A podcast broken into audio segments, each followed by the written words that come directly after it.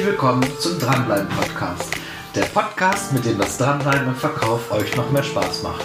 An meiner Seite dirigiert gerade die Birte. Hallo. Und der Fleming.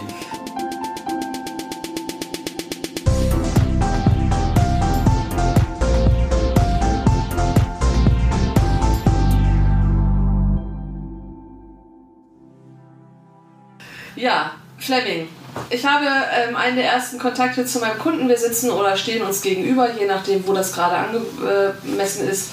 Und ähm, womit fängst du an? Was ist das Erste, was du von deinem Kunden wissen möchtest, wenn du ihm persönlich gegenüberstehst?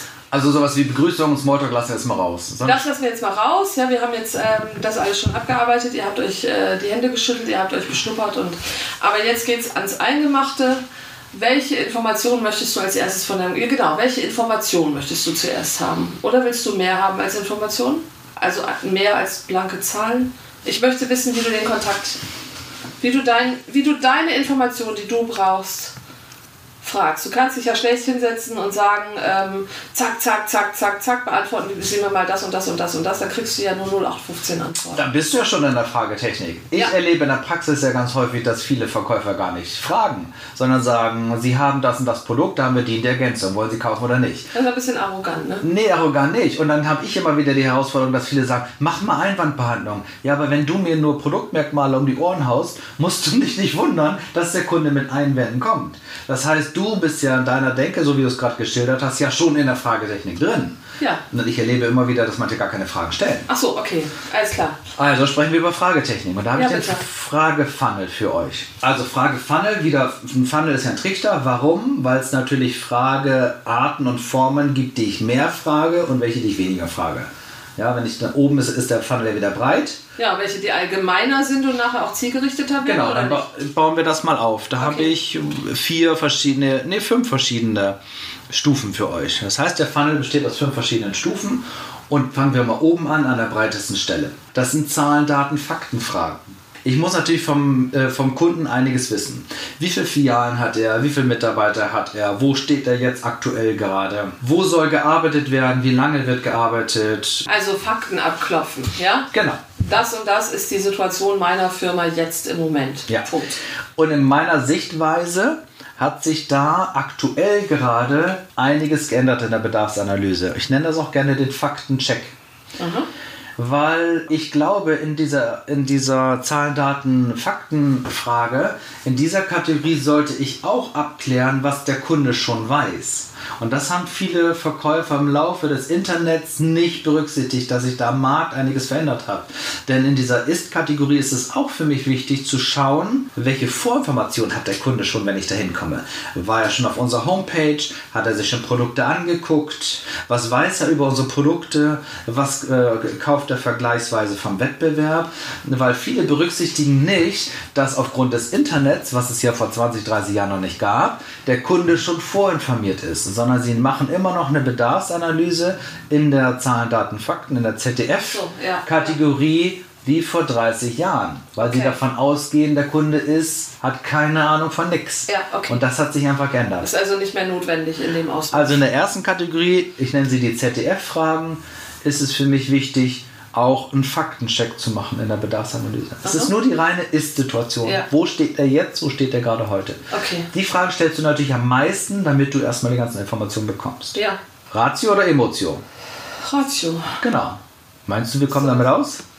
Natürlich nicht, nein. Mir fehlt ja immer noch der romantische Aspekt. Aber der romantische Aspekt. nee, aber ich muss ja erstmal wissen, ähm, tatsächlich mit wem, mit welcher äh, Geschichte ich es da zu tun habe. Das ist ja sinnvoll als Basis quasi.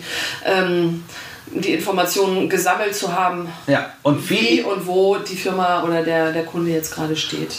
Genau, also sind die schon auch wichtig, haben auch schon. Äh, die sind wichtig, die muss ich ja haben, um letztendlich rauszufinden, was ich ihm anbieten möchte. In der Praxis erlebe ich aber ganz häufig, dass nach diesen Ist-Fragen, nach den Zahl, Daten, Fakten-Fragen, die Verkäufer gleich in den Abschluss gehen, gleich ihre Lösung und ihr Produkt präsentieren. Ja, das, ist, das kann aber ja, das haben wir ja nun alles schon gehabt. Das kann ja nicht sein, Haben bei gewissenhaften Zuhörern unseres Podcasts. Langweilig Kann nicht sein, weil der emotionale Aspekt fehlt. Die Romantikerin. Ja. wieder. Okay, gucken wir uns den mal an, weil wenn ihr wirklich regelmäßig den Podcast gehört habt, stellt euch immer die Frage, wie kann ich denn noch mehr Emotionen auch reinbringen und was meine ich damit? Ja. Also, die zweite Kategorie sind bei mir die Zielfragen. Weil ich natürlich wissen will, wo soll die Reise beim Kunden mal hingehen, damit er glücklich ist. Ja, also, mit- gut, wir haben die Ist-Situation und du kommst jetzt mit den äh, Zielfragen. Das heißt, ähm, ich, ich biete dem Kunden eigentlich an, mal die Gedanken schweifen zu lassen und mir zu sagen, was er sich wünscht, wo er gerne hin will. Man sagt ja so gerne, um einen Anglizismus einspielen. Darf ich einen Anglizismus? Darf ich hier? Desired State. Was ist der gewünschte Zustand? Ja. Der von Ihnen erstrebte Ja. Zustand. Wo soll die Reise mal hingehen? Genau. Also mein Business wäre das, in der ähm, ZDF-Kategorie zu sagen, wie viele Mitarbeiter hast du, wie ist die aktuelle Terminquote, wie ist die, die Abschlussquote. Und in der Zielkategorie wäre es, wie viel Terminquote hättest du gerne, lieber Kunde, und wie viel Abschlussquote hättest du ganz gerne. Dann gehe ich Ja. dann einen Schritt weiter Ja. um auch einen, ähm, einen Wunsch in seinem Kopf zu erzeugen, dass er sagt, oh, das ist ja toll, wenn das dahin geht. Das ist, auch wenn ich das schon weiß. Wichtig ist, das zu fragen, weil der Kunde soll es ja dann Ja, glauben. auf jeden Fall. Es ist ja nicht wichtig, dass ich weiß, dass es möglich ist, die Terminquote zu erhöhen, sondern der Kunde soll dran glauben. Es macht ja auch noch ganz viel aus, wenn er das selber formulieren muss. Das hatten wir, glaube ich, auch schon mal in einem Ja. unserer Podcasts. Genau. Wie wichtig ist, dass der Kunde selber die Lösung oder, oder seinen Wunsch auch nochmal ausformuliert und Ja. den nicht nur von mir präsentiert bekommt, sondern dass er darüber nachdenken muss. Genau, er muss Ja. darüber nachdenken, wo soll die Reise mal Genau. hingehen. Ja, Dann das ist es darf, wieder was Eigenes. das ne? darf ruhig sehr vage sein. Das ist die zweite Kategorie, das sind die Zielfragen. Ich möchte noch einmal sagen, der Desired State. Möchtest du noch mehr dazu sagen? Der Birte? Desired State. Erzähl noch ein bisschen mehr. Desired State. ich finde das so einen schönen Ausdruck. Ich finde das ganz toll.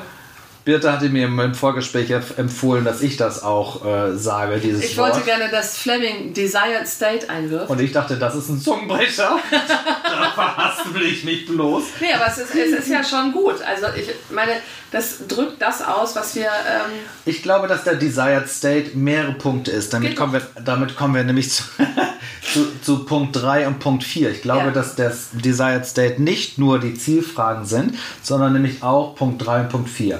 Punkt 3 sind die Tellerrandfragen, über den Tellerrand hinaus auch mal dem Kunden zu fragen. Das heißt, was ist Ihnen darüber hinaus noch wichtig? ja.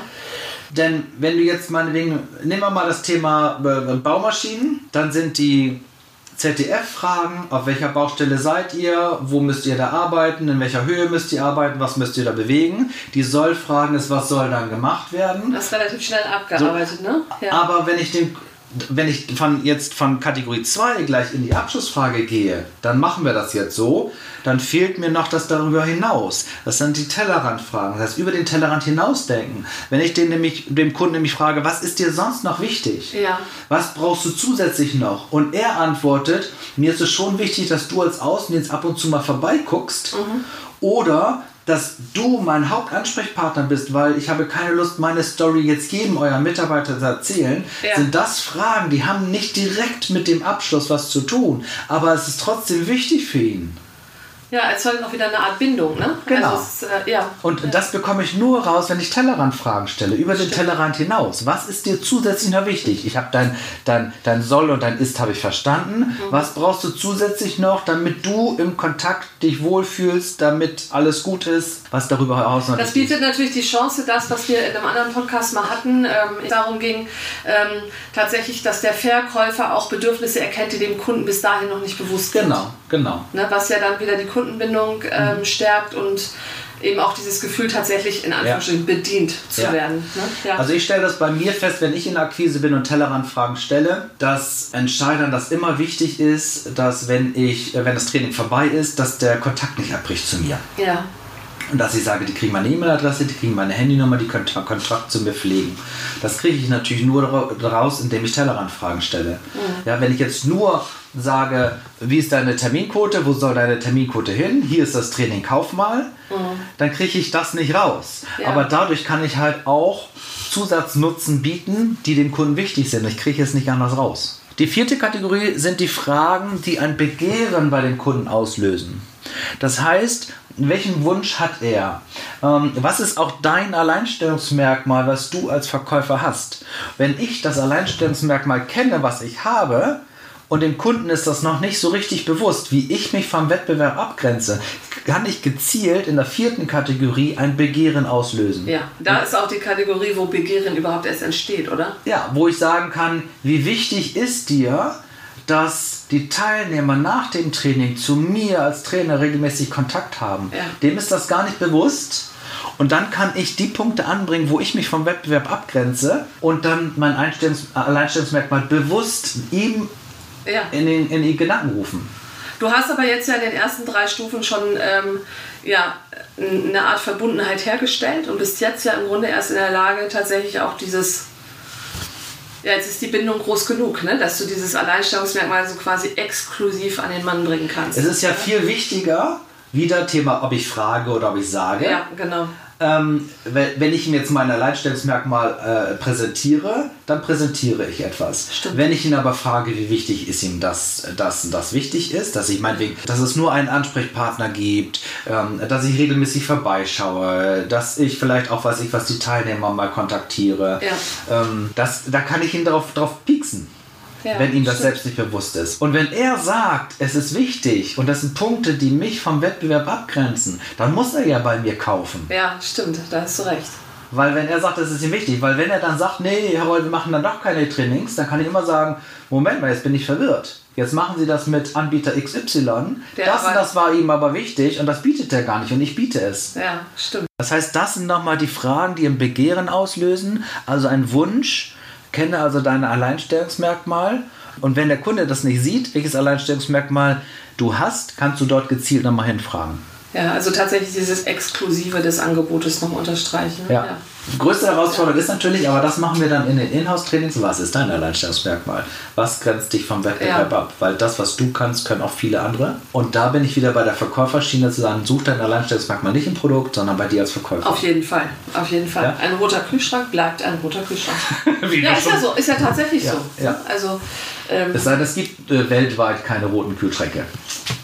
ja gut, dann bist du aber ja, na gut. Ja, okay, aber Ja. das ist ja nicht so. Genau, es ist ja ne? so, sondern es ist, was diesen roten Kühlschrank besonders macht, ist tatsächlich, dass Fleming Roll mir den verkauft hat. Ja, und ich glaube, heutzutage sind alle Produkte austauschbar. Ja. Komplett alles. Ich, Ja, das ist ein ich bisschen kann das, frustrierend, kann ne? das überall bekommen. Ja, aber ist die Frage, wie reagiere, Ja. ich als Verkäufer Ja, drauf? ja. Klar ist es frustrierend. So, und die fünfte Frage, wie gesagt, denk nochmal dran, dass es ein Funnel ist. Das heißt, oben sind die Fragen, die ich am meisten stelle. Ja. Und die Anzahl der Fragen werden immer weniger. Deswegen in der fünften Kategorie habe ich nur ein, zwei, drei Fragen. Und da gehe ich halt in den Abschluss. Ich wollte gerade sagen, mehr fällt mir jetzt auch nicht ein. Ich wäre jetzt bereit abzuschließen. Ja, Genau, wichtig ist ja auch hier Verbindlichkeit aufzubauen, dass ich eine Bedingungsfrage stelle, dass ich hier in den Abschluss gehe und sage, okay, lieber Kunde, können wir alles liefern? Wann starten wir mit dem ersten Pilotprojekt? Okay. Das heißt, die ist kurz und knackig, die Abschlussfrage. Je nachdem, es können zwei oder drei sein. Ähm, manchmal brauche ich die auch gar nicht. Wenn ich an der Körpersprache, an der Signale bekomme, wo es für ihn klar ist, dann muss ich nur sagen, wann starten wir? Ja, viele Ja. meinen auch so, äh, trainieren mit mir mal Abschlusstechniken und Abschlussfragen, wo ich sage, wenn ich ganz deutlich erkenne, dass der Kunde will, keine Einwände mehr hat, keine weiteren Fragen mehr hat, ist Ich im Grunde schon beauftragt, ne? Ist- Trainier mich mal. Ja. ist es völlig klar, dass der Abschluss jetzt kommt. Und wir sind ja auf dem Thema Augenhöhe wieder. Es ist klar, dass jetzt der Abschluss kommen muss. ja. Dass es klar ist, dass wir jetzt zusammenarbeiten. Und dann kann ich nur noch kann ich Fragen stellen. Das wäre halt die fünfte Kategorie, die Abschlussfrage. Wann starten wir? Wann geht's los? Ja? Wann klären Sie das Budget? Wann klären Sie den Zeitrahmen? Wollen wir auch im Herbst starten oder gleich im Frühjahr? Und das sind halt die Kategorie, äh, die, die fünfte Kategorie. Gut. Gefällt mir gut. Fragepfanne. Ver Ja, verstanden. Diese, diese Funnel-Geschichten gefallen mir gut. Ja. ja. Weil es so logisch ist und eigentlich so ganz zielgerichtet, ne? Von Anfang an ganz zielgerichtet und der Kunde doch tatsächlich relativ sanft ne? an seinen eigenen Bedürfnissen äh, dadurch geleitet wird. Genau. Das finde ich ganz toll. Also es ist ein gutes Handwerkszeug. Und mir ist es nochmal wichtig zu sagen, okay, wie kann ich auch über die Fragetechnik dranbleiben am Kunden? Wie kann ich da nochmal Emotionen auch aufbauen? Auf jeden Fall. Ohne dass es jetzt so, so geschmiert, geschleimt ist, sondern genau. schon zu sagen, wie kann ich gezielt Fragen stellen, die Emotionen beim Kunden auslösen. Das ist mir, glaube ich, in diesem Podcast klarer geworden und deutlicher geworden. Ja, so eine Verbindlichkeit hergestellt. Ne? Ja. Also wieder viel Fun mit dem Funnel. Ja. und wir wünschen euch viel Erfolg dabei. Tschüss. Tschüss.